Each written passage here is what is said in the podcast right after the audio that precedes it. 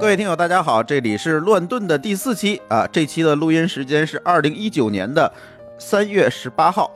呃，这期节目我们仍然是给大家主呃给大家准备了很多乱炖的话题，我们一个一个来聊。那么第一个话题呢，就是哎，今天我们看到一条消息，知乎推出了会员服务，叫严选会员，每年一百九十八块钱。然后知乎提到的这个一百九十八块钱能得来什么的权益呢？第一个就是有一些原来在知乎上付费的内容哈，呃，可以免费看了。再有一些呢，是有一些会员的这个社区的功能权益，比如说你可以在里面在评论里面发图啊，你可以设一些关键词啊之类的。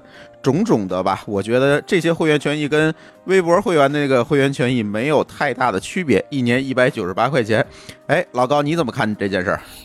嗯，我已经好久没太上知乎了吧？对你不是知乎的这个热心之友。我之前我有一段，他刚开始出的时候，我是比较热心的。嗯。然后为什么就这两年上的少？为什么是不上？我特别想知道这个原因。这个第一确实工作比较忙，嗯，你明白吧？主观原因那第二呢，就是说上边有些内容确实你是需要花很多精力去学，就是花很多精力去投入的。无你无论是学习还是你跟别的会员台这个去辩去辩去辩论，对吧？嗯，你呀认真了，你不知道现在知乎有个名字叫边乎吗？我知道，还有逼乎呢。你你知道这个编乎这个名字怎么来的吗？就是现在大家在知乎上更多的都是在编内容。哦哦哦！你明白吗？就是他写一个长长篇大论，内容你不能信。对他写了一个长篇大论，然后连图带画一大堆，最后如果你仔细读下来，发现啥也没说。嗯，就这个问题还挺挺挺挺挺挺那个什么的，挺多的。然后其实我想说，是我我看到过有人提过。包括很多人的一些经历啊，都是假的。对，所以它叫编乎。我觉得就后来这个知乎就跟天涯没有什么区别啊。我觉得，嗯，怎么说比天涯更有逼格吧？你说现在这个比较能唬人，你怎么说这件事情就很难讲。就是我说一下我的经历啊。其实我今天看到他这个会员这个事情，我觉得挺有意思。挺有意思在哪儿呢？从我来讲啊，我应该是知乎的，呃，至少是前五千个用户肯定有了，也可能是前一千，我不太确认了，因为他刚上线就有人邀请我加入的，还挺早的。当时里面都是那些所谓的大 V，什么李开复啊之类这些人，都是这些人，因为当时是邀请制嘛，你没有邀请码，你根本就进不去，你也看不到，是这样一个阶段。那在邀请制慢慢的放开，但是知乎仍然没有。这么多用户的时候，是一个小众的网站的时候，我觉得在上面的体验还蛮好的。我其实很认真的对，在上面去回答一些说我我在的时候也是他小他小众的时候，对，呃，很认真的在上回答一些问题，然后呢，还得到过知乎的很多很多的这个什么推荐啊、上日报啊等等这些东西。现在我知乎包括他出书，对。吧？实际上，我现在知乎上的这个关注应该是四千多，这是那天舒淇统计的哈，我我自己都不看，他看了一眼说你四千多个关注了？哦，我说好吧，呃，绝大多数都是那个阶段积累的，当然后面有一千多个是咱做津津乐道之后积累的，这不说了。嗯，让我看一眼我有多少个关注啊？稍等，嗯，很快。我觉得你应该比我多，我应该没你多，我那时候答的都是跟创业相关的话题。对，一千二啊，一千二啊，一千多个，反正差不多吧。反正咱都是属于早期加入，但是后来我为什么就不在知乎去回答这些问题了？嗯，就是因为我发现这个知乎上的杠精越来越多了，你知道吗？这一个是杠精，第二就是很多就是以这个以段子回答，对吧？对他他抖机灵嘛，对对。对吧？那这样的话，其实抖机灵这个事儿跟我没有关系，我大不了我不去看那些抖机灵的。但是我作为一个回答者来讲，我最讨厌的一件事情就是我非常认真的去回答一个问题之后，然后评论里面一堆人跟我抬杠。还有个就是你你你认为就咱不一定说很客观啊，就你觉得你很认真回答了一个问题，然后你觉得你这个呃相对含量比较高，但是你这个却不是高赞。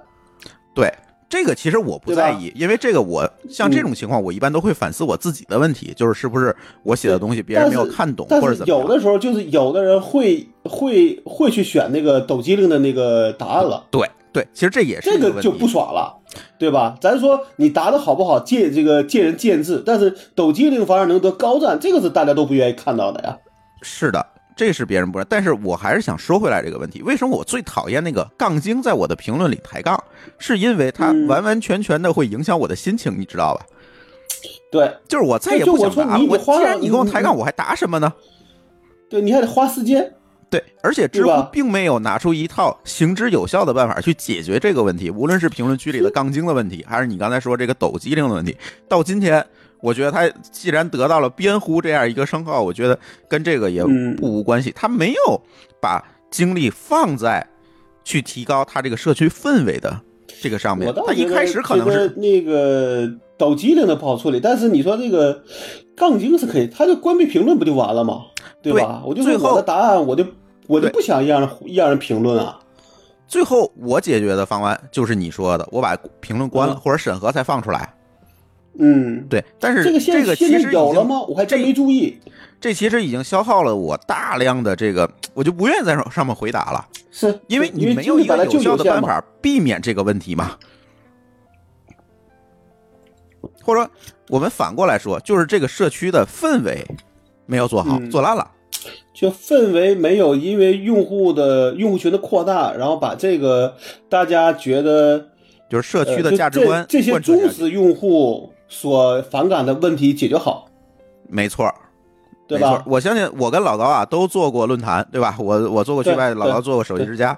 我相信我们在这个做论坛的过程中，应该对这这些事情深有体会，对吧？这些忠实用户，你怎么能够让他持之以恒的在这里待着？一定是有一些吸引他的地方，而且不让他反感的地方相对是少的，对吧？对，就就他会觉得利大于弊，他才会在这里待着嘛。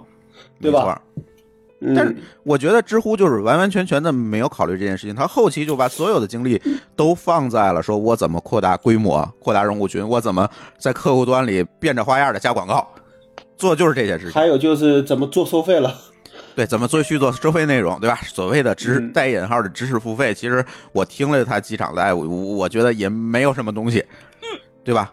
然后不仅仅是这样，由于大量的这这种怎么讲呢？我我们也不能用歧视的这个语言去说啊，就是这种大量的所谓的咱就叫长尾用户吧，涌进来之后，第一回答质量下降了，然后评论里的戾气增高了，但是他并没有想办法留住这些老用户，这是一方面。再有一方面，最不能容忍的就是他开始乱删东西了。呃，好像是。我有回回回答了一个跟国民党相关的问题，也被删掉了。对我们能理解，你知乎作为一个在中国运营的企业，你要受到一些监管方面的管理，这个我们谁都能理解。但是问题是在于，你知乎删的东西往往是莫名其妙的，你明白吗？这个事情就让人非常恼火，就所谓的自我审查过分了，自我审查过分。了，对，嗯，呃。而且由于知乎的这个问题，这它这个内容的组织形式会造成一个问题：如果这个问题违规了，下面所有的回答都会被连坐。嗯，就是你回答的再好，他都会给你删掉，因为他把问题删了。对，就是他相当于把主帖删了，跟帖也没了嘛。对，对吧？那问题是在于你在删之前，你能给我一个备份的办法吗？他会有这个方案，但但一般可能等你看到时候就已经晚了吧。嗯，我现在被删的问题全是被连坐，然后没有办法备份的。我现在因为里面有很多图，我连连那些图我都找不到。这个这可这可能怕你挖坟吧？这咱不管是他怕什么，但是你能不能给我，咱哪怕你把这个帖子发个私信给我，他也是个办法，对对不对？对对，这个不难做到吧？这个。可能他还是没有从一个回答人的角度去考虑这个问题，他的屁股就没有坐在我保证这个社群的氛围，我维系这个优秀的答主的这个这个位子上去想这件事情。对，因为你辛辛苦苦答了，比如说不管是几百字，但是这个问题确实是是你用心去写的。对那这个呢，我希望说，即使你的力度，就是说或者说你的尺度有变化，那也希望能把这个答案还给我。是的因为这是我，嗯。这是这个东西是我写出来的，这个版权是我的，这个归属权不嗯。仅仅是属于你，你删之前嗯。你能不能告诉我？嗯，对吧？而且呃，有一个特别那个典型的一个事件啊，就是二零一八年六月一号的时候，在知乎上大量的 LGBT 方面的问题被删除，嗯，而且是这个丧心病狂的删除，就我完全没有看出这个帖子哪里违规了，然后就被删了。这个是被有司给逼的吗？不是，因为微博也没有做过这样事。微博你记得有一次说，我发了一个管理规定，说里面宣扬什么同性恋啊等等话题我不许发，嗯后来也是引起了大家的这个反馈吧，然后他就把这条删了按。理说你这个你不能说是一个那什么嘛？对，连人民日报都在写文章说要鼓励这种多元化，那你知乎凭什么要去这么去做呢？你是自我审查过分了，还是出于你管理人员的好恶？我觉得是管理人员的吧。我认为百分之九十九是管理人员的好恶带来的。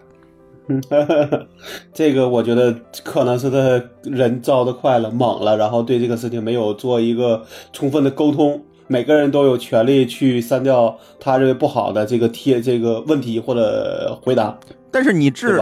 社区的氛围和答主的权利于何处呢？嗯是吧？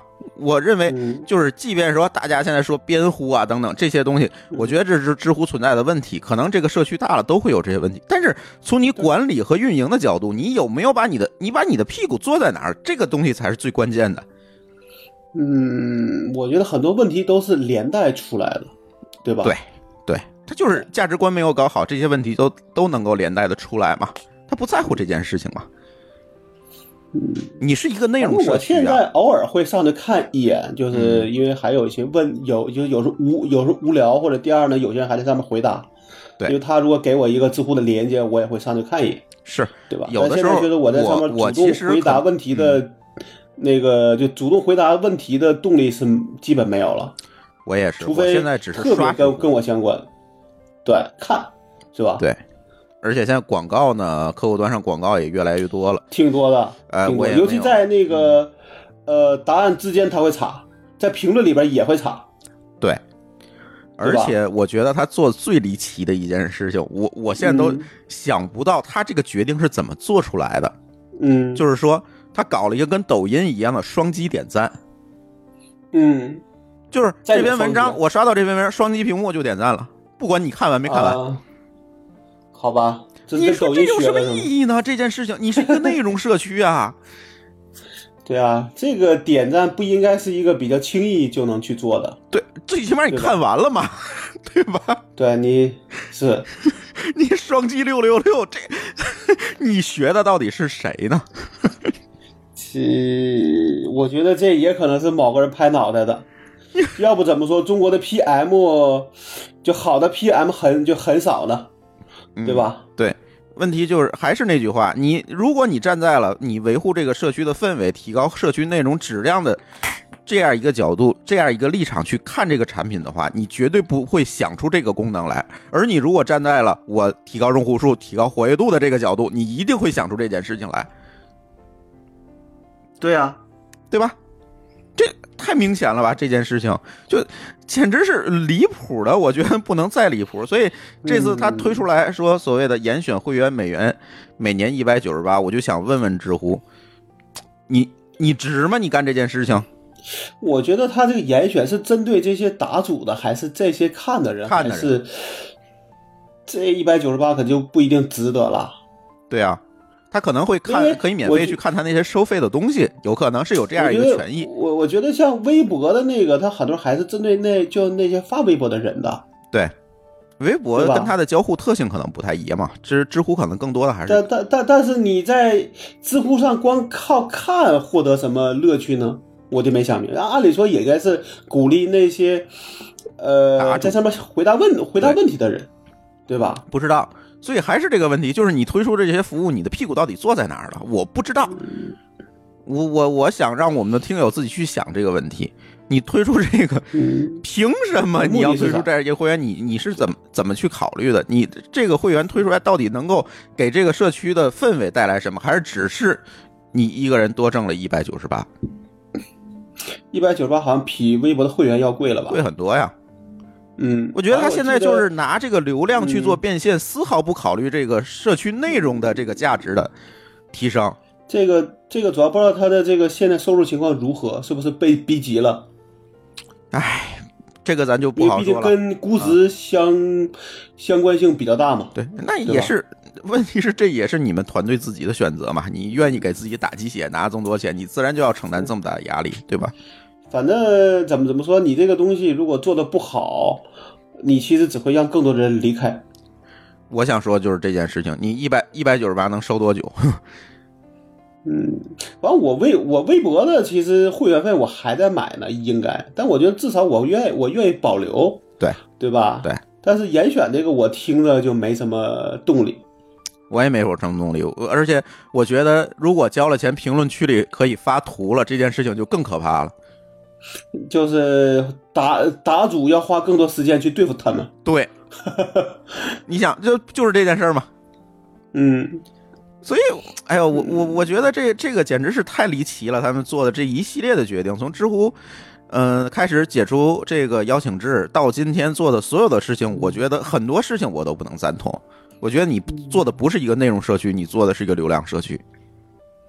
嗯，怎么说呢？就有有的时候，当然咱们不知道他们到底是怎么决策的啊。嗯，但我觉得可能有的时候没有嗯没有更认真的去思考这个问题，是对吧？是。嗯所以知乎这件事情，我们就聊到这儿吧。我觉得可以把这个呃思考的权利还给我们的听友，看看我们的听友对知乎这件事情是怎么让想的。让听友们说说他们在知乎的这经历和遭遇，我们下期节目可以念一下对。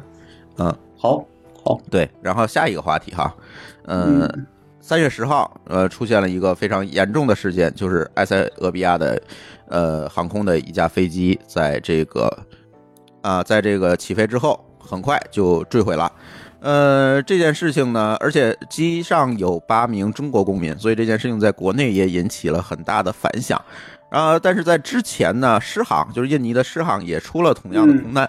那在这种情况之下呢，呃，我们就把这个中国应该是首先就把这个出事的航班，呃，出事的这个机型叫七三七 MAX 这个机型停飞了，然后进而呢，世界上呃不少的国家就跟进了这件事情，到今天为止，几乎所有的国家都停飞了这样的一个机型，甚至不允许这个机型飞越其领空，对，所以现在基本上这些机型应该都只能在机库里停着了。对，都趴着呢啊。对，对，呃，而且我们的这个听友里面啊，正好有一位民航的飞行员，我今天呢让他给我们讲了讲这件事情，呃，也说了说他的观点，然后我们把这个呃他的观点录音下来了，大家也可以听一下。我现在放一下我们这位听友，他叫董琦，是一位民航飞行员，他给咱们的这个提供的他的观点的录音。嗨，大家好，我是董琪，津津乐道播客的一名听友，也是一名民航飞行员。啊、确切说，我是一名呃刚刚进入初始改装的空客 A 三二零飞行员。那今天我就大言不惭地跟大家分享一下我对最近半年两起波音飞机坠毁事件的看法。简单来说呢，我个人觉得这两次空难的原因就是新飞机存在设计缺陷。出事的机型就是七啊波音七三七 MAX 八，是七三七八百的一个升级款，呃，发动机从原来的 CFM 五十六换成了更大推力、更省油的 CFM LEAP 发动机机，然后呢，机体也做了一些改动。平时大家调侃呃波音空客的时候，就经常嘲笑七三七的腿短、小短腿儿，然后其实我觉得这次问题主要就在这儿，呃，七三七 MAX 八就是这个升级款，它的发动呃发动机尺寸更大，但是呢，起落架还是用了原来七三七八百的那个特别短小的起落架。呃，原来的那个发动机就是拍扁了装上去的，这次的发动机呢，它没有拍扁，就直接装上了，就带来一个问题，就是离地间隙不够嘛。就波音为了解决这个问题，然后就把这个发动机往前移，然后再略微的上翘，嗯，改变了位置之后，那个升力焦点、什么重心的相对关系就都变了。然后你因为这个风扇涵道略微上翘了，就你就会增大这个加油门抬机头的这个效应，然后飞机呢就在高迎角状态下的操纵品质就就变差了。其实也并不排除高迎角人工操作品质变差这个问题在原来的千七八百飞机上也存在，但是呢，波音公司给这个新的 MAX 八增加了一个叫 IMCAS 的系统，IMCAS，它的全称是。机动特性增强系统，这个呃系统的作用就是在这个襟翼收上和飞机大迎角时增强这个飞机的俯仰稳定性。然后这个系统随时监测飞机的迎角，一旦这个迎角超过了安全的限制，呃，这个系统就认为你的飞机要失速了，然后就强行让你低头。这两次事故呢也。都发生在刚刚起飞几分钟、十几分钟的时候，然后突然下坠，然后直接就拍在地上。现在看来，这两次坠机问题很可能就出现在这个 MCAS 增稳系统。但是呢，呃，波音现在也没有明确说，就是为了这个新的 MAX 八飞机呃构型上的改变而增加了这个系统。呃，现在只是怀疑，对，只是怀疑。但是十分怀疑，就是波音偷懒了，简简单。单单的增加了一个 MCAS system 就就了事儿了，因为这样最简单嘛，你你就升级一下软件就完了，就远远的比这个把波音七三七的这个仪表数据构架推倒重来就容易得多。推倒重来就相当于再重新设计一个飞机了，这。工程量很大，这个飞机设计就就是一个很大的系统工程，然后牵一发而动全身，你改一个小东西，然后其他的很多部件都都要为了它而变。从最早的七三七三百、四百、五百，一直到现在主流的七三七八百，它的基础设计都没有变。这七三七机呃系列机型已经畅销了半个世呃对半个世纪五十多年。然后一直都没有出现过这种问题。现在最新的消息是，FA 把波音737 MAX 八的安全认证交给了波音自己去做，这这就相当于波音又当运动员又当裁判员，这种玩法很难不出问题。嗯。啊，希望波音这次啊能把这两次空难的原因找到，然后给遇难者家属一个交代吧。好了，我发言就到这儿，然后现在把话筒交给我们的主播吧。哎，我们这位听友提供了他的意见哈，从一个专业人士的角度，哎，听上去就他最后的这一点，就让我想起来这件事情。如果我们不不去看是波音七三七这些关键词的话，真像我党做的事儿。就是 把一个事儿，你既当教练员又当裁判员，怎么这种蠢事儿放在放，这回轮到了这个美国人去做了，这这个事情也是挺匪夷所思的。可能还是大意了吧，因为之前都没事儿。对。然后呢，这这位我们这位专业人士给大家里面这个提到了很多的这个专有名词哈，我可以给大家解释一下，就是他可能没有交代清楚，他默认我们都懂。呃，首先就是这个 MCAS MCAS 这这套系统，它解决的是一个呃，它飞机。这个波音飞机的构型，他刚才也说了，用了五十年了。那他想把让飞机呃飞的载重量更高，然后呃更省油，然后性能更好。那他解决的方案是什么呢？就是给他换一个发动机。但是由于新换上的发动机太大了，那我只能调整发动机的位置往前挪。那在往前挪的过程中，就影响了这个飞机的气动性能。也就是说，它在起飞的时候很有可能突然就抬头。那飞机抬头会造成一个什么问题？这个飞机就会失速。什么叫失速？就是飞机在飞行的过程中突然改变了飞行姿态，导致原有的升力不存在了。大家知道，飞机在天上飞的时候，升力是靠这个飞机的机翼，呃，穿过空气，然后这个在这个过程当中由空气提供的这个升力。但是如果飞机过度的抬头，显然这个机翼就没有办法提供升力了，这样就会造成飞机的失速，然后就掉下来了。这是一个非常危险的情况。那正常情况下，如果你遇到失速，怎么改出呢？你就要往下压杆。所谓往下压杆，就让飞机低头，让它俯冲，然后这样它就重新获得了升力，飞机才能正常的飞行。好，波音就做了这么一个东西。哦，既然这个发动机会让我这个构型抬头，飞机飞行过程中抬头，那好，那我就做一个事情吧，我做一个软件的补丁。一旦我发现这个飞机有抬头的趋势，我就自动的压杆，让飞机俯冲，然后或者是低头，在这个时候重新获得胜利，让它不会失速。哎，想法挺好的，是吧？但是问题是在于，如果判断飞机迎角，就是这个俯俯仰姿态，判断这个俯仰姿态的传感器出了问题怎么办？这时候就出现一个非常好玩的现象，现象就是说，飞机飞着一半，突然就往下飞，就就开始低头俯冲，那这个东西就非常危险了。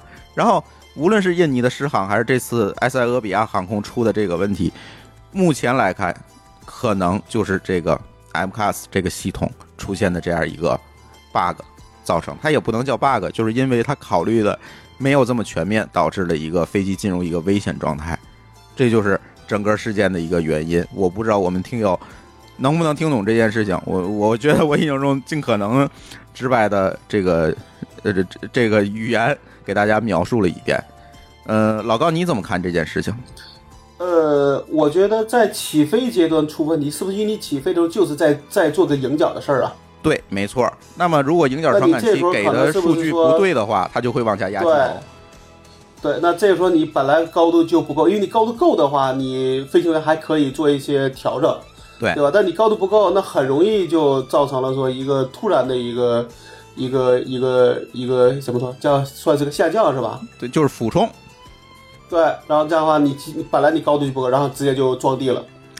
对，而且呢，其实这件事情还有一一个，就是这个 MCAS 系统是自动介入的，就是我不通知你，我也看见，我就把这个操作权夺过来了。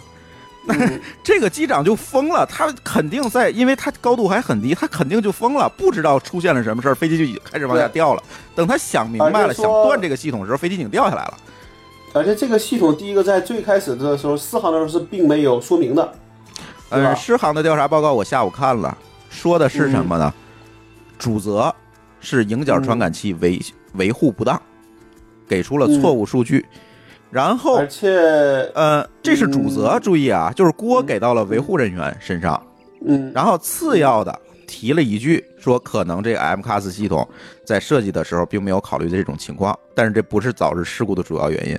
那我觉得这就是推锅，所以这次埃航把这个，我我听着也像推锅，因为你这时候就算你迎角传感器，就是说，就算它坏了吧，对吧？咱也不能让飞机往下掉啊。对，那你干嘛会叫？我大不了我就是往上飞嘛，对吧？或者我这个角度判断不，它不对，但是你说让它掉下来这事儿，就听着就像甩锅的一个话了。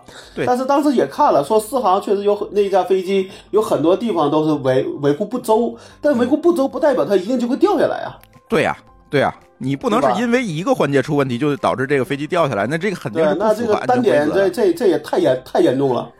然后呢，我那天还看，我还看了一个，就是说的是什么？就是这个等于是说，呃，说空客其实是倾向于自动化的，嗯，对吧？但是波音是是倾向于就是就是让那个给人更多的驾驶员自对自己操作，但他做了这个系统其实就等于剥夺了驾驶员的一个权利，对吧？对。关键的是，他不是剥夺了驾驶员权利，是你并没有给出任何警告的前提下，你就把操作权夺回来了，而且它会重复启动。对，如果你不把那个开关拔了，它就会一直启动；你把它关了，它还启动；关了还启动。我说这个事情就太这个严机对抗肯定容易出事儿啊。对呀，而且在高度这么低的时候，你出现这种情况根本来不及反。它这个至少也要等到你平稳飞行之后。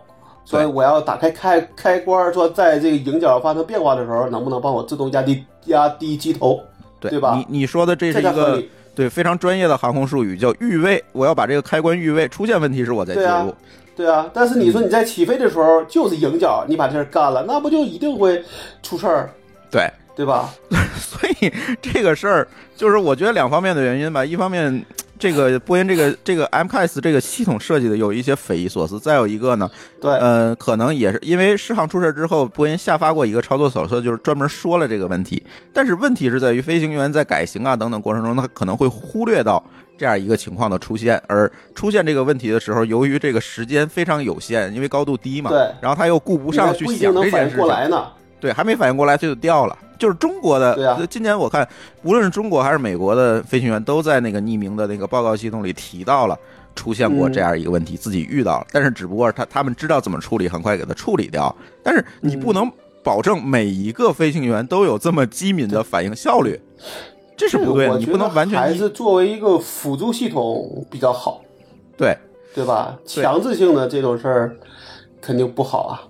所以这件事情算是一个，如果现在来看啊，基于我们现在已经得到的这个消息和猜测来看，它更多的是一个软件设计或者叫产品设计层面的缺陷。不是号称是印度人做的吗？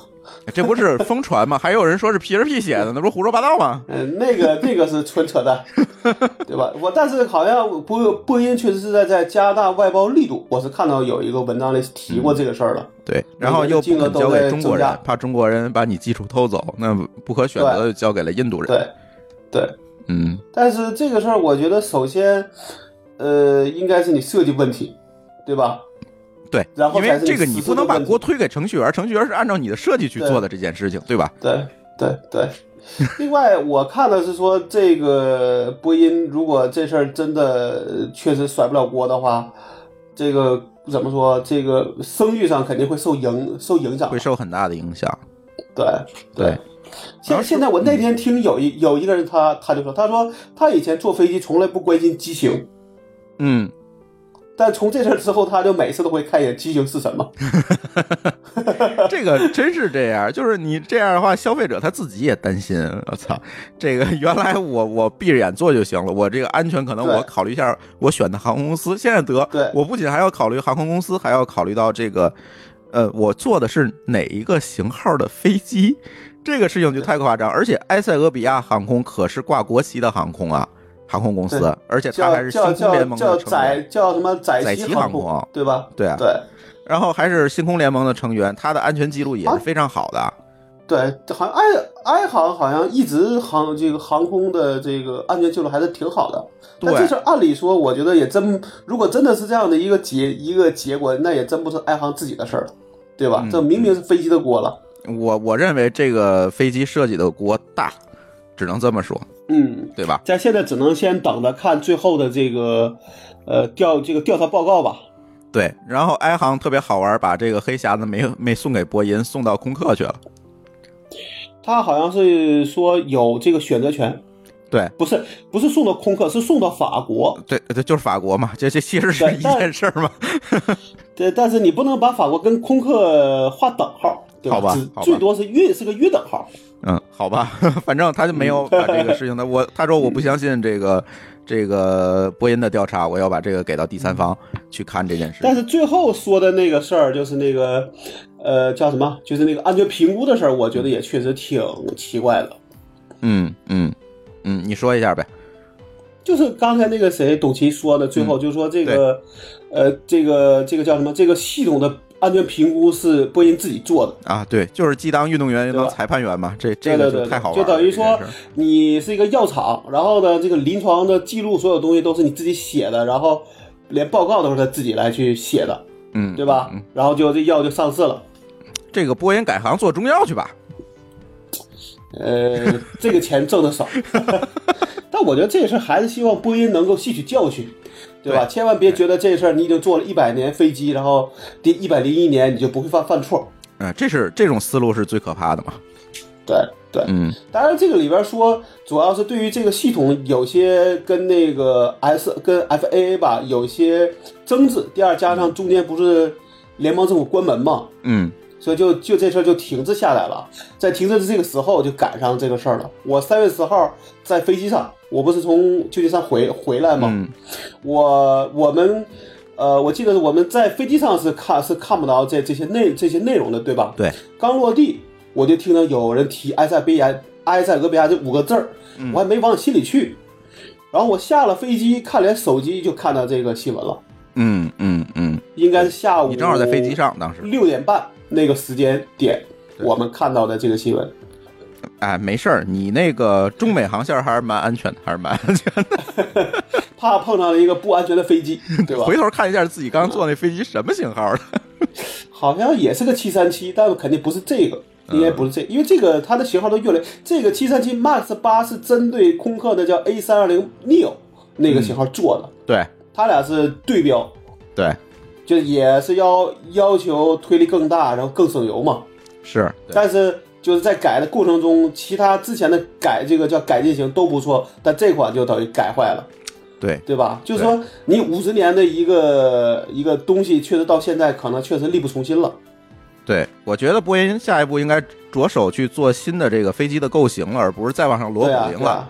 但不，但是这个，那你想，那还有还有七四七、七七七、七八七呢？为什么不在那个上面推？还是因为这这个七三七是是属于所谓的廉价飞机？就呃，我是，指这就是个造，呃，波音系列的飞机构型都没有大变过，这五十年。不是啊，我的意思是说，它有那么多系列，你明白吧？啊七三七、七四七、七八七、七七七，嗯，那为什么一定要在这个七三七上面改呢？这个当然我们确实哦，不这个咱就太熟啊，不知道了，这个没有做过功课。对对，因为我是觉得说你这个不行，能不能换个机型改啊？因为你在里边插了这么一个东西，就说明其实这个东西真的是勉勉强强跑了，嗯对吧？嗯，但是也有可能换在别的上面更勉强，也有可能。嗯，主要是不知道它这个机型的这个就怎么说，这个差异在哪这个这个机型的划对划分是按照什么做的，对吧？对，可能弄跑这次是属于成本比较低的那一款，有可能。你想七三七嘛？我觉咱也不得按我能完全的想法反正 不，我是觉得你的后边出的应该会变得更好，呃，对吧？那更好就意味着更贵，不知道，是吗？不知道，这个可能需要咱再做一下功课，或者请我们的热心听友给我们留言啊。下一个，呃，下一个，对，然后其实这件事情也暴露出来一个问题，就是飞机的这个自动驾驶系统已经比汽车要成熟，就是几十年了。这个东西，嗯然后因为这个飞机的驾驶自动驾驶系统出问题导致的这个空难也是蛮多的。这里就引申出来一个问题，就是人类一旦依赖了自动驾驶，会发生什么样一件事情？我觉得从航空的这个行业，我们就可以去对标我们这个现在正热炒的哈汽车的自动驾驶，这会发生什么事儿？比如说我在车上我过于依赖自动驾驶，可能是不是也会出现因为车出现了故障，你反而不知道怎么处理了，进而引发我觉得无论这个是否自动驾驶，你一旦你的心思不在上面，光你的这个反应过来的时间，基本就已经不够了。呃，再有一个就是嗯自动驾驶越来越纯熟了，那人类的这个操作这个设备的能力就会下降。这里有一个非常典型的例子啊，就是当年韩亚航空两幺四号班机在旧金山降落的时候，由于驾驶员过于依赖自动驾驶系统，导致这个下降坡度出错，然后直接飞机的这个机尾就撞到了这个防波堤上，导致了这个空难，还导致了一名中国学生遇难，就是当时是去美国参加夏令营的一个浙江省的学生，哎呦，哎也是浙江省的学生遇难。然后，当然他遇难的原因不仅仅是说单纯的被被这个空难造成的哈，更多的原因是因为他没系安全带被甩出来的，这个另说。但是我就说这个韩亚航空这个事故，当时也是因为这个机长由于过度的依赖自动驾驶，然后忽略了这个飞机的机械操纵性能造成的。因为当时这个机场的跑道的这个自动落地系统，我印象中啊，这个自动落地系统正在维护，所以需要一定的手动操作，然后机长就依赖了这个自动驾驶系统导致的这样一个事故。就是这个例子就是很典型嘛，就是将来我们的这个机器全面掌控了人类，AI 全面掌控人类之后，人类对对对操作机械的这个这个事情还在不在行？会不会因此因为这个 AI 罢工导致了一系列的这个问题？这个不知道。这个很有可能啊，嗯，这很有可能啊。你想复杂度越来越高，对，对吧你已经不知道怎么。那这个出错的几率就越来越大。对，而一旦出错，你再没有办加。上，再加上你的一个反应时间，对吧？那你可能很有可能是的，你还没反应过来就已经出事儿了。对，就不好说。就这个这个可以大家作为一个课题去想一下啊。同时，其实关于空难呢，其实我一直想录一个空难史的这个节目哈，这个看看我们的这个时间或者是我们积累的资料够不够。如果够的话，我想给大家各位听友去分享分享这个空难史。其实这也是一部，呃，也是是一部血泪史，同时也是一部发展史，大家可以看到这个所有的这个呃生产飞机的工厂。啊，航空公司各个部门由于一次又一次的空难，不断的这个迭代、演化、进化的这样一个过程，很有意思。虽然很很血淋淋哈，这的每一个改进背后都有无数的生命，但是这个过程其实是非常有意思的。这个从无论从工程的角度，还是从 一个社会学的角度，都是很值得一讲的。那这个节目我们可能准备一下，看近期我们能不能录一录。对，这个也是看看包括我说的那个超音速飞机的。哎，对，包括对老高那天提到，就是协和这个飞机，咱能不能再搞一个这个超音速飞机？因为老高这次飞美国啊，他很郁闷，我又飞了十几个小时，说我宁愿多花钱，你让我少飞几个小时。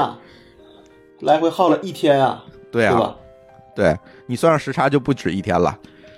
对，反正我觉得这个其实也可以，因为确确实咱那天聊的时候，群群里大家的态度是不太一样的，对对吧？对。嗯，有人说这事儿不划算，有人说我就愿意花钱买时间，那怎么办？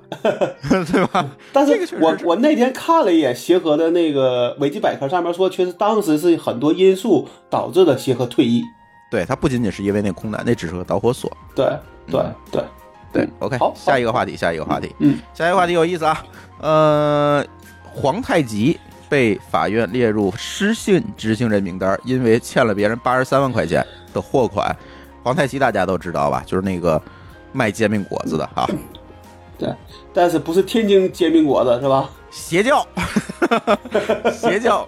呃，当年皇太极显然不是在天津发家的啊，他是在北京，因为他当时呢，这个开片开店的这个地方比较偏僻，所以他就只好不得不的去用一些网络营销的办法去做一些推广，比如他搞了很多事件营销，什么开奔驰送煎饼，开跑车送煎饼等等一系列，在网络上。吸引了很多的眼球，但是问题来了，解决了他这个营销问题之后，他会发现，哎，我好像网络营销更加得劲儿。然后呢，他就由一个我通过网络营销解决问题，变成了我这个公司完完全全的就是依赖依赖网络营销去活下去。营销驱动啊，对，就变成了一个营销驱动的这样一个公司，餐饮公司。对，它其实不是一个。咱就说皇太极那煎饼果子吧，咱就说这件事情，就是你无论做什么，对吧？你做营销也好，做推广也好，无可厚非。问题是你是不是先把自己那个主营业务那个吃的做好吃了，是吧？这不是舍舍舍本逐末吗？那个他那个煎饼我真的吃过，真难吃。我也吃过一回，确实很难吃，就是就是你去第一次就不会去第二次那种。基本上，除了你可能正好你楼下有一个皇太极啊，对，然后其他店里都挤，对对对，然后其他店里都都很挤，有时候你就想赶紧吃，怎么说，赶赶紧吃饱就就完就完事儿了吧？我听有些人是这么说的，确实是最后的，他是最后的选择，对，是最后选择。当时这个皇太极的这个创始人贺畅。总结了皇太极的十大关键词哈，什么第三人格、个人崛起、体验立场、信息倒灌、组织降维、传媒消融、魄力颠覆、社群经济、价值观通过、中国势力，眼花缭乱啊！但唯一一点就没提到他自己产品好吃不好吃，就就是营销相关的词嘛，对吧？这个事情特别好玩。当然，这个皇太极最后也。怎么讲呢？没有意外的就走入了没落。当时开了很多店，现在也还在吧？不在了，是吗？一个店都没有。我真没注意，我是还能看到西少爷。西少爷是有，但西少爷这这就是一个很好对比。西少爷虽然他也是做网络营销，但是他那个肉夹馍确实还是很好吃的。对，它是一个高于平均品质的肉夹馍。有一家吗？对，这个我觉得才是一个问题，就是说。你无论做什么事情哈，这其实这个不，咱不仅仅是说做餐饮哈，其实无论你做什么事情，你营销当然重要，但是是不是首先把你的产品做好？其实这是我每天跟夏老师说的事儿，就是夏老师你在知乎做推广等等这些事情，咱就围绕一件事儿，就是咱首先咱能把。把签证做好，把拒签率降低。当然，夏老师做到了这一点，对吧？我觉得没有问题。如果你这些东西都做不好，我每天在知乎上写文章也好，转发也好，或者在微博上写文章也好，转发也好，没有意义，没有价值啊，对吧？或者不能来一个走一个，其实并不好。对啊。对。也不会有这个怎么说，也没有就是这种口碑的传播了，对吧？对对。但是其实很有意思的是，这个皇太极的创始人据说现在在做区块链。真没注意，但我看你像，比如咱那时候好像这一波做这个互联网餐饮的，包括你像皇呃皇太极、雕爷，呃西少爷、雕爷，嗯，还还有什么雕爷牛雕爷牛腩，雕爷牛腩我后来自己又开了很多其他的店，比如火锅店啊，乱七八糟也开呃了。牛那个有个叫牛顿，嗯，对，牛顿，对吧？牛顿我去过一回，也很一般。对剩下的反正天开了好几个，但最后好像都没做起来。包括他就是还想试那个中央厨房，对是吧？对做外卖，嗯，对。后来这个皇太极转型是做外卖配送啊、餐饮这一块儿的东西，但是实实际上也没有做好，不然今天不会因为八十多万块钱被列入这个失信。这个八十多万到到底是因为对这个有争议，还是就是欠钱，但是确实没钱？这个不好说，但是问题就是这个八十三万确实没有拿出来，对吧？对，嗯，对对。然后其实呃由此我们引发了一个一个畅想哈，就是这个这个话题也很有意思。老高，你来北京多少年了？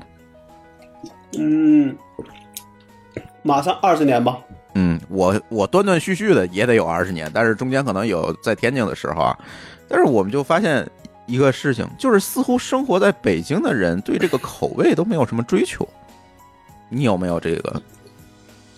你指的哪方面的这个口味？无论任何东西的口味，你看啊，咱不说天津哈，咱就说沈阳，咱最起码说，咱能说出几样真确确实实好吃的东西，对吧？几家？你烧烤说北京的特色吃的是吗？对，也不能说特色，就是说大家普遍认为它好吃且确实好吃的东西。这你这这个实际上你要说这就细了，你像那些老北京喜欢吃的什么芥末墩儿啊，嗯这我们都不都不爱吃。啊，对，这是饮食习惯问题。但是对，这是饮食习惯问题。包括那时候说的那个叫什么来着？就那些老北京的那那些东西，嗯，你们都不爱吃，我其实我觉得我还行，什么芥末墩儿、麻豆腐、豌豆黄对啊，就是这些东西。豆豆汁儿我也能喝一那个满壶啊。对，豆汁儿、焦圈儿，啊，你别让我这些我都不喝这个喜欢没问题啊。嗯，对我唯一的就觉得，其实也不算北京那个炸酱面，你说那算北京的吗？老北京只能说叫老北京炸酱面，但是我觉得跟其他地方做的一没有本质区别啊。呃，是，就是北京炸酱面跟天津炸酱面做法还不太一样，就是黄酱和面酱的比例不太一样。对对，就不说这些，就是说，嗯，你说的这些，就是有的人觉得好吃，有的人不觉得好吃，但是就是很少说，呃比如说外来的这个新北京人。就是对这个吃的，你说他们有什么样的想法和追求？外来的新北人都都带各地的属性啊。你比如我是东北的，嗯，对吧？那可能我愿意吃酱脊骨、酱排酱排骨啊。对，但是你在北京能找着几家好吃的酱脊骨、酱排骨，跟在北京的东北人成比例吗？这个我觉得有一个问题啊，就是说嗯第一呢，确实大家的生活的一个圈子还没没有那么大，因为毕竟北京太大了。嗯，对吧？你确实很难说你你真的说你满北满北京找吃的地儿去，嗯，对吧？嗯比如我在望京，那可能我的坐标就在望京地区，对，对吧？你说我要说就算南城有一家店，那我可能我也不太会去，对吧？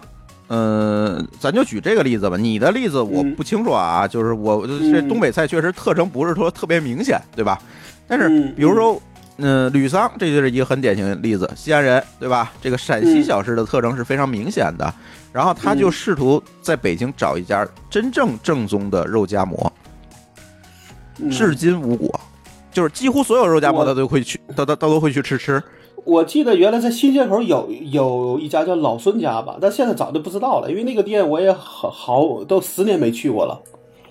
老孙家原来就是陕西的嘛，老孙家是陕是是是西安的啊、但但但是你比如说他到底要多正宗才算？就是你你最起码跟西安的味道基本一致啊。这个我担心他在他在北京活不下去啊！太多我觉得就是为什么都改良过了，对，我是我说为什么我拿陕西菜做拿出来做比方啊？嗯是因为嗯它的口味就没有这么特殊，就是它即便是做的再正正宗，外地人也能接受。怎么去看出这件事情？你去西安看西安正宗的肉夹馍店里面的这个游客的分布比例，你就知道了。嗯嗯，就是这是一个大家普遍认为会好吃的东西。反正我反正我还比较喜欢吃吃这个泡馍啊、肉夹馍的，。咱基本上北方人可能对这个东西都没有闻，南方人咱不知道啊。嗯但是你去嗯西安，我就去了这么多次西安了，最近对吧？去西安你去看各地游客的比例，嗯他们的反馈你就知道，嗯如果在北京开一个正宗的，没有问题，不会因为口味没有适应本地化黄了。你如果开个重庆火锅，咱另说嗯，对吧？这个我我倒觉得这个是不是就有点跟那个，呃，在在美国开一个所谓正宗的华人餐馆是一个类型的呃题，。就是这个这个口味差异就太大了嘛，中美这种这种口味差异太大了。我的我的意思就是，比如说啊，这玩意儿叫一方水土养一方人，嗯，那你是不是可以想着一方水土做做做的一样吃的？就是你缺了这个东西，你在别的地方拿同样拿同样的料、同样的东西做，但是这个味道就没有那个本地的好。那咱说一个例子啊，湖大，嗯你去过吧？嗯，湖大是什么？胡大就是簋街那饭馆啊，卖那个麻辣小龙虾呀、我不知道各种水煮肉啊、水煮鱼啊。啊啊啊啊啊！我不知道你去过没去过？是是北京的是吧？对，北京的，嗯，他在天火爆津开店了，在簋街四家店，每天都能排到一千多号，明白？多就是火到这个程度。然后呢嗯，他自信的就在天津开了一家分店。嗯，然后今天我还特意什么结果？特意我在听友群里问了一下哈，咱们有一位听友啊叫歌者文明，然后他说嗯，胡大就是天津人啊，胡大我是不去了，味道不好还贵，不知道是什么道理。我身边人基本上也没人去了。这个你说这是什么原因？这我不知道，到底就是说，比如这个，我觉得在我看来，你只能是说你你你在北京的胡大你吃过，你再跑到天津胡大再吃，到底这味道是有变化，还是天津人他不适合这个东西？没变化，这个我也确认过了，味道是完全没有变化的，就是他来北京吃也是这个味道。对，但是他到了天津，他就不太怎么的水土不服了。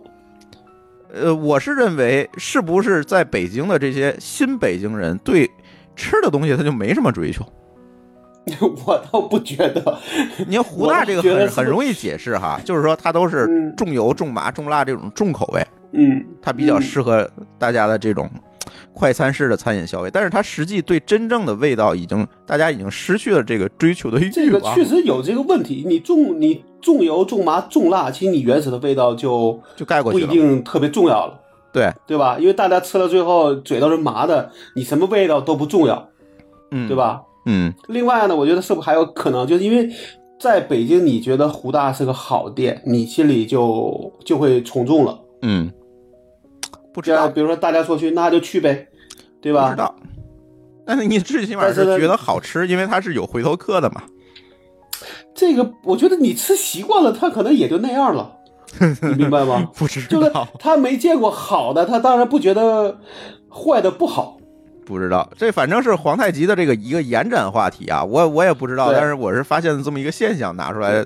对，这个可以到那去聊一聊。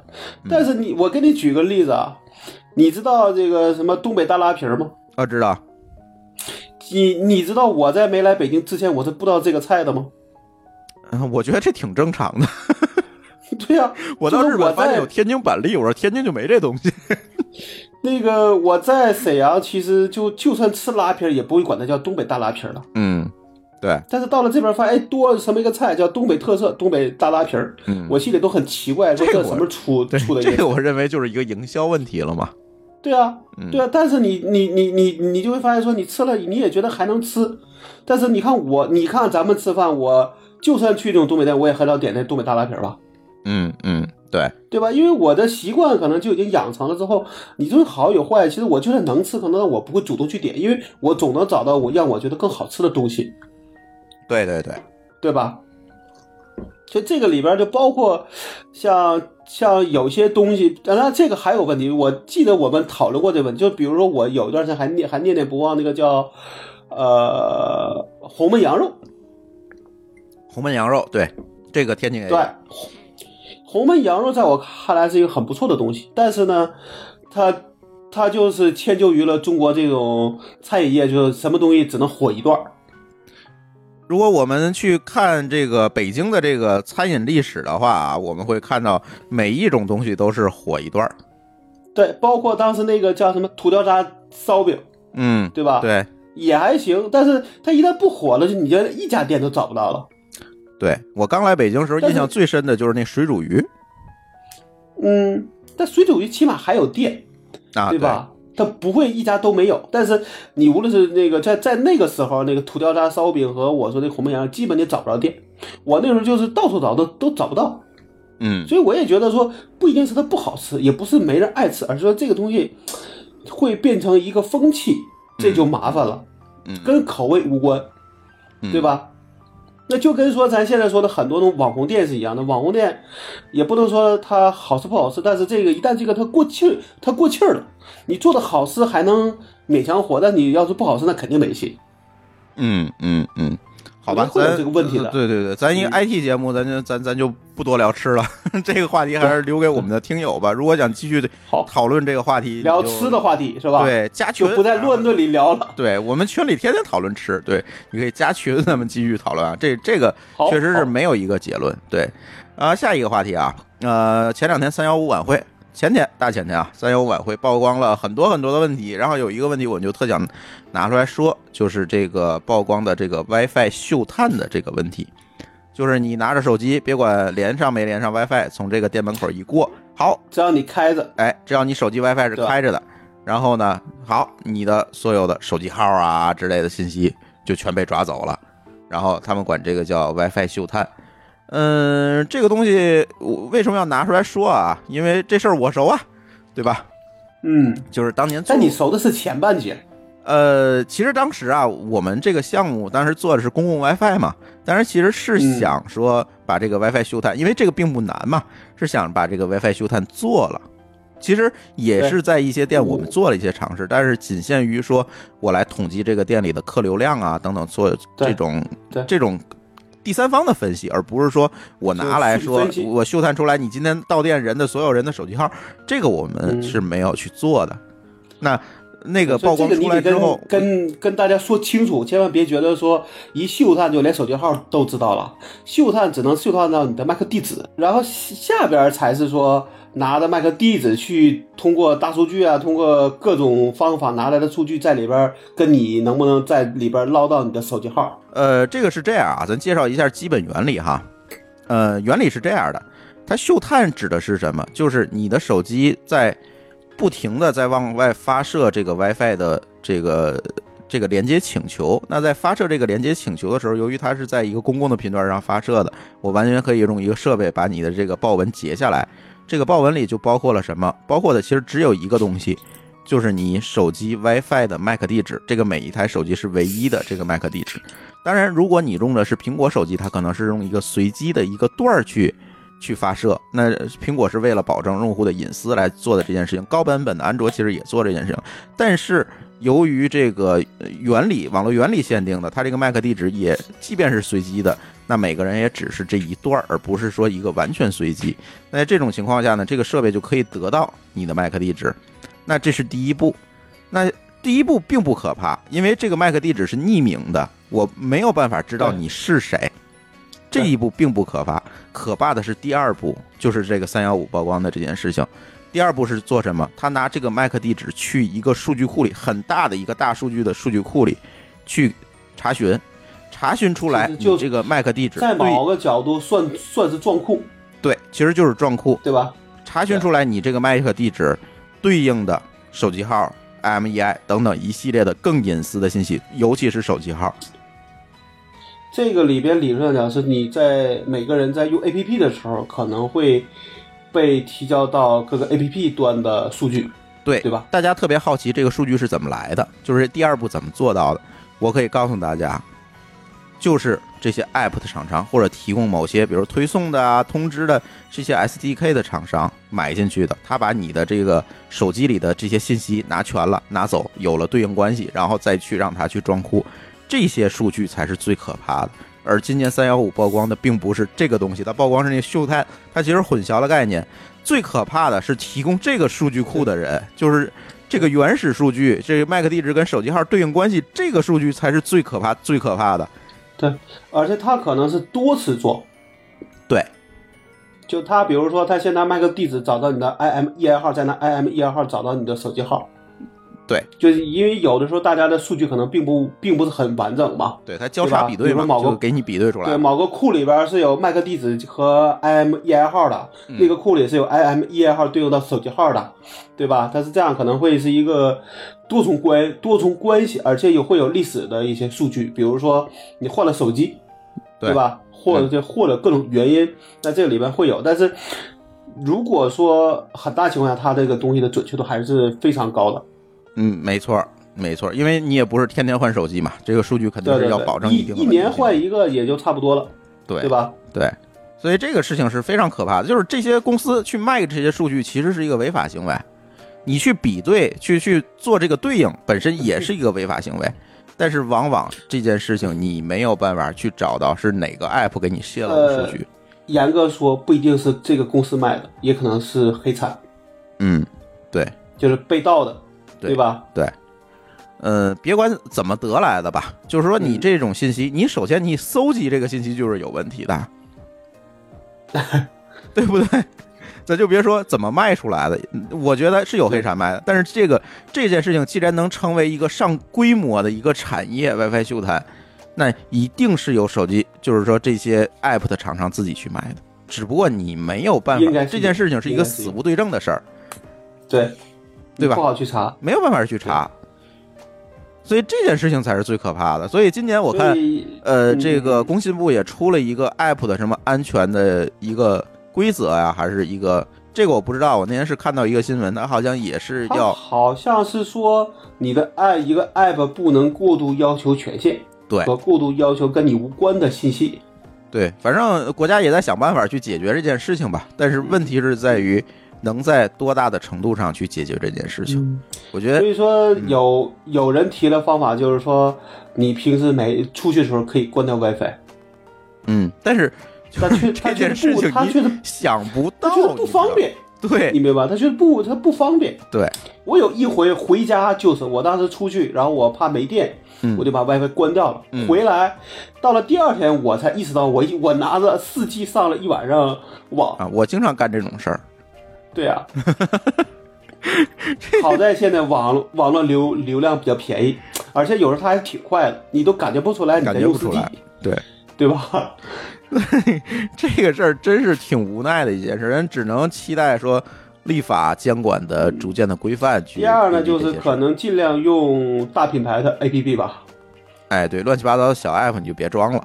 对，嗯我看那天好像又报了一个新闻，我看我朋友圈里面有，就我朋友圈里有人在发，是说，呃，那叫什么来的？呃，顺网，啊，你看到了吗？我没看，你说吧，我知道顺网。顺网的 SDK 里边干了很多坏事儿。嗯，很多的这个 app 啊，都是因为 SDK 干坏事儿，然后对被标记出来有害的。就是你在 Google Play 上很容易就发现这些事儿。对，对，那那这种情况你就想吧，说你要想做一些什么事儿，包括你用个手电筒，其实现在可能已经没有人单独下手电筒 APP 了吧？嗯，那你手电筒的应用，你就千万不要去找一个随便去搜个手电筒用，尽量用系统的，对可能是更好的一个选一个选择。对这就跟你在 PC 上用软件是一样的，对，对吧？对尽量去官网下载，尽尽量找那种相对知名的软件去就是去用，因为这种软件相对来说，呃，他干坏事儿的几率会小一点。第二呢，是就是有一个恶趣味，就是说要倒霉，大家一块倒霉。啊，对对对对，就是出事儿的影响 影响面儿大，所以他也不，敢足够大，随便造这样。这样的话，可能他也会更就是会更在意这个事儿，对吧？是这样的。然后我我就是有一个非常这个深切的体验啊，就是每次回家看我爸那个手机，就经常嗯不知道为什么就被装了一堆东西。然后我就问他，你为什么装了这么多东西？他说我就顺着点啊，一步一步点下来就装上了。就这还安卓啊，好呢，小米起码是你手点的，这还有那种说最早的安卓手机上面不一定上面就跳出来个新应用来，现在高版本倒不会出现这种问题，但是问题是在于它一步一步的去让你点。其实对于很多老年人来讲，你也不知道。嗯，因为你可能不知道他下边想想干嘛，你好奇，对对吧？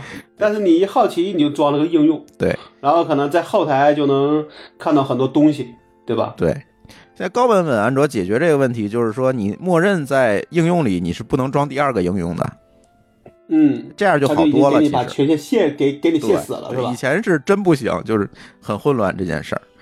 嗯、反正大家用这个 app 的时候还小心点儿吧。然后下一个话题哈，对，呃，A 站 特别有意思，A 站 A 站嗯大家知道吧、a 站宣布已提交注册呃已提交注销 B 站商标的申请，这个有点乱啊，有点乱。就是 A 站当时抢注了一个商标叫哔哩哔哩，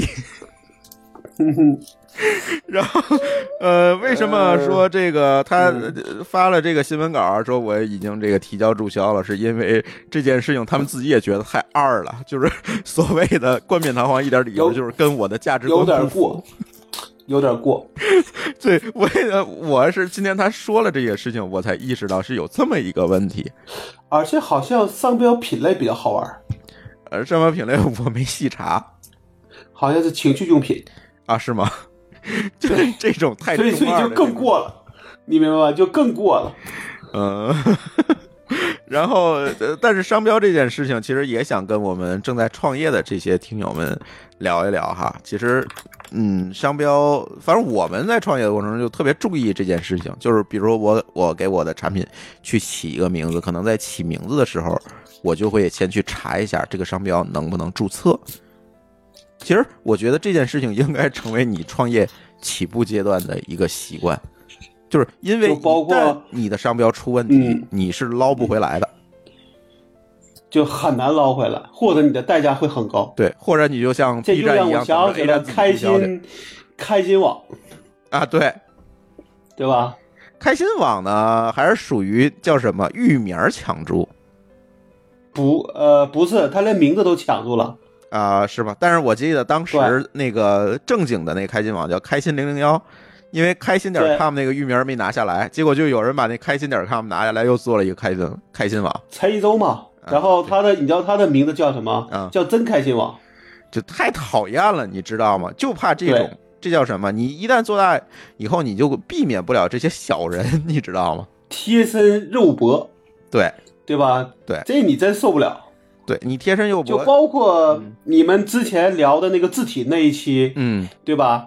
我就说我去年改版的时候，嗯。我们的网站改版就特别在意上面的字体跟图片，然后我花了五百块钱，我就说我我跟我们那个当当时找的那个那个那个那个前，我跟那个前端我就说，我说这样，你那些图你设计的时候我无所谓，但现在呢，你就去某去找那种。呃，收费的这种图片站，嗯找相关的、找类似的给我换下来，因为图也差不多嘛。对因为本来也是个衬图，所以你也不一定非得要求它完全一样，对吧？对差不多就行，对对吧？就跟他说说，咱就花五百块钱保平安，对吧？字体其实你有很多选择，但是你配图有时候还是需要这，还是需要买的，对，对吧？对那这里边有一个商标的事儿，确实也是有这个问题。是而且商标有时候会有个这个问题，就是你，你有时候你觉得没问题，商标它会注册不了，它就不让你注。没错儿，是这样，就是你选这个名字的时候，要不然你先注册，要不然你就特意选一个注册不了的名字，比如津津乐道。就谁也注册不了，对，对吧？这也行，这也是个办法，对吧？？反正你就千那天我跟，你说，嗯，你对，那天跟你说啥“蚕”这个词打坐的那个呃禅，啊，对，那个“蚕”，嗯这个“蚕”是不能在商标里出现的，嗯嗯，这是因为我那个谁春生他们啊跟我说的，啊，他们想去住，然后，被被驳回，好吧就，说这里边因为你有这个字，那也没事反正别人也住不了。但是他郁闷啊，他想把这个做做成商标啊，嗯嗯嗯，对吧？但是就是你发现这里边有很多坑，对对吧？对对，所以就这个大家这也是提一句吧，大家避免一下这些问题啊，以免有这种中二的这个竞争对手来恶心你。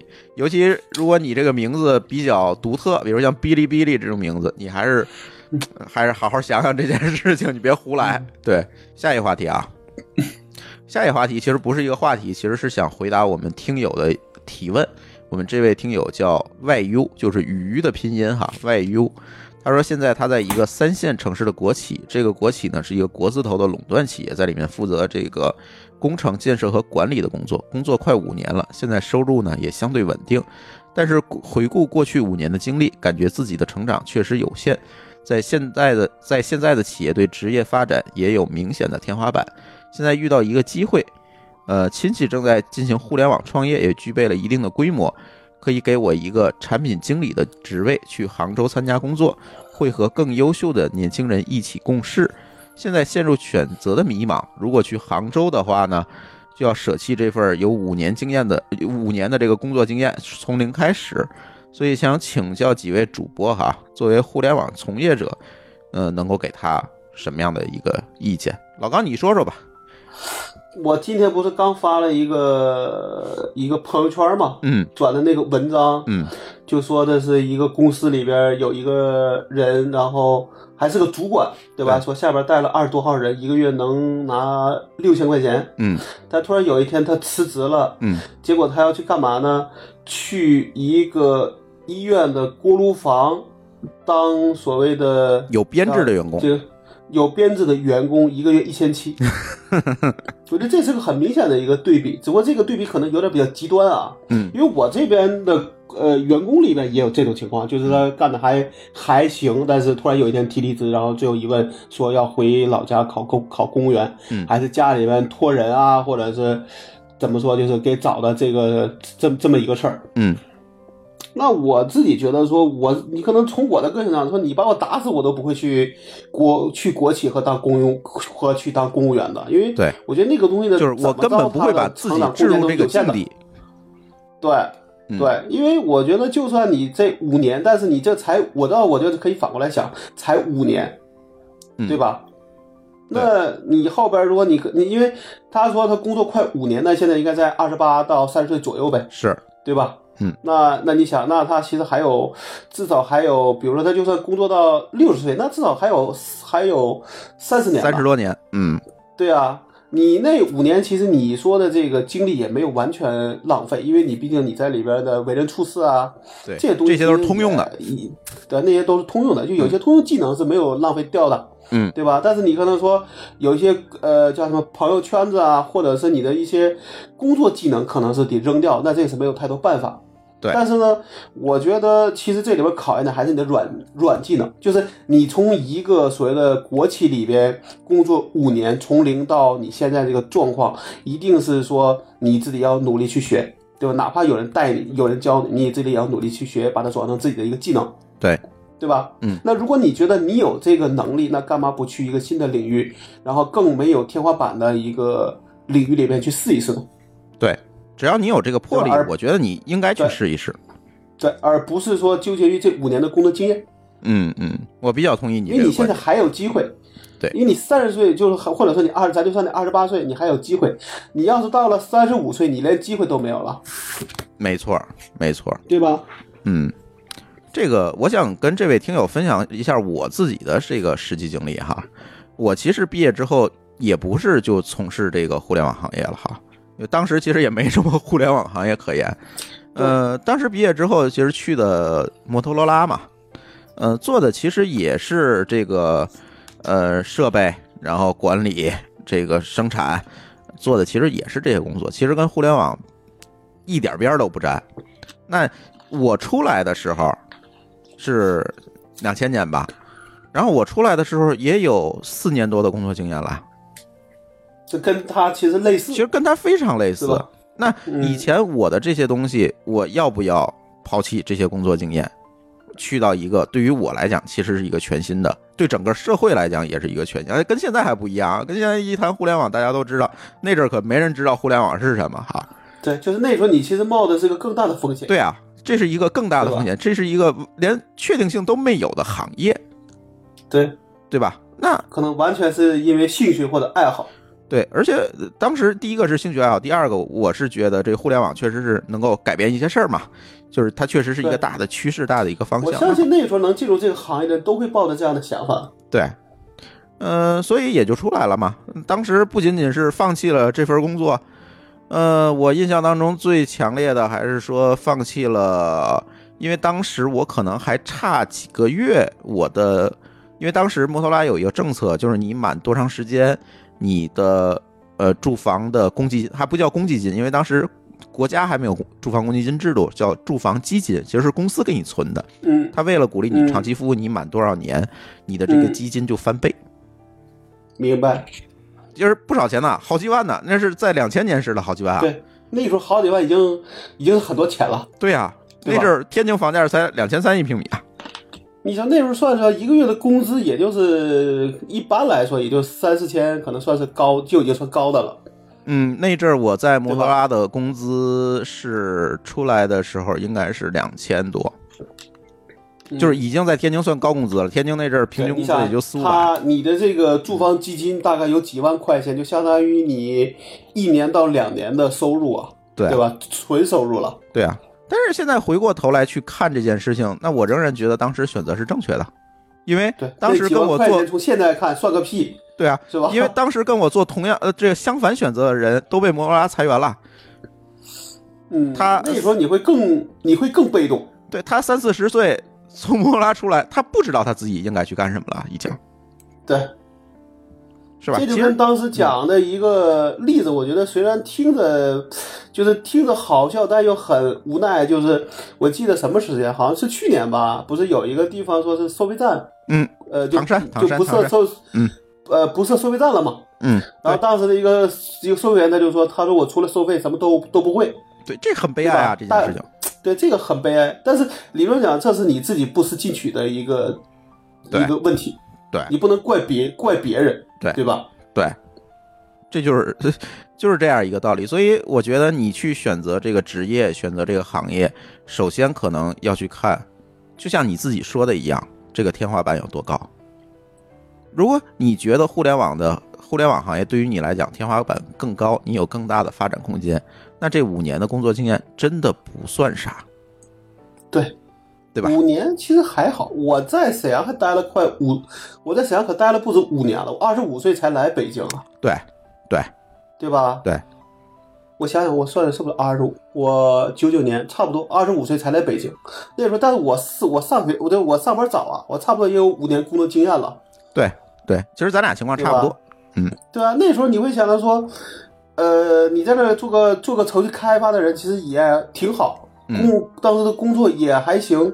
但我为什么愿意来北京呢？因为觉得还是想找个更大的一个发展空间嘛。没错，但这个空间确实在沈阳是给不了你的。没错，尤其对吧在这个在当时的那样一个年龄阶段，你也不可能说在一个沈阳这样一个地方自己做出一个事儿来，这很难，因为你还要依赖于外到到现在也没有。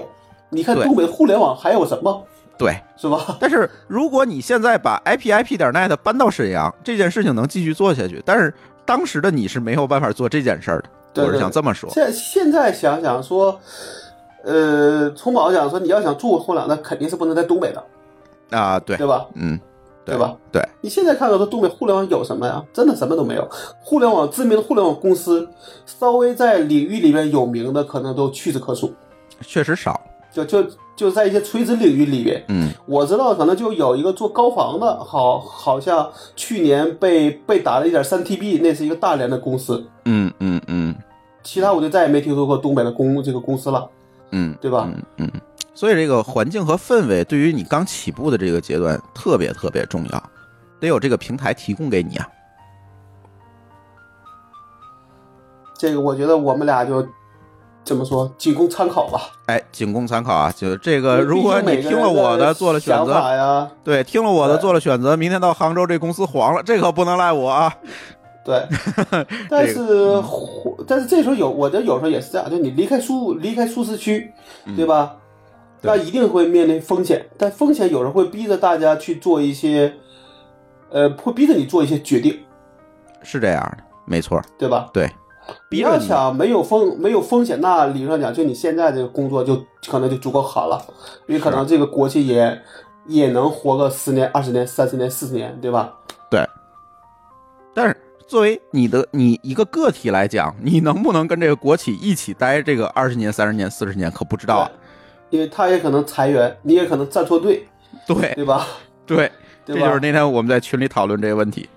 嗯，嗯，没错，呃，但我觉得现在他他有个五年级，而且他现在如果是有机会，你明白吧？对因为他有一个问题，是他亲戚在做互联网创业。对。而且说这个公司有一定的规模了，已经。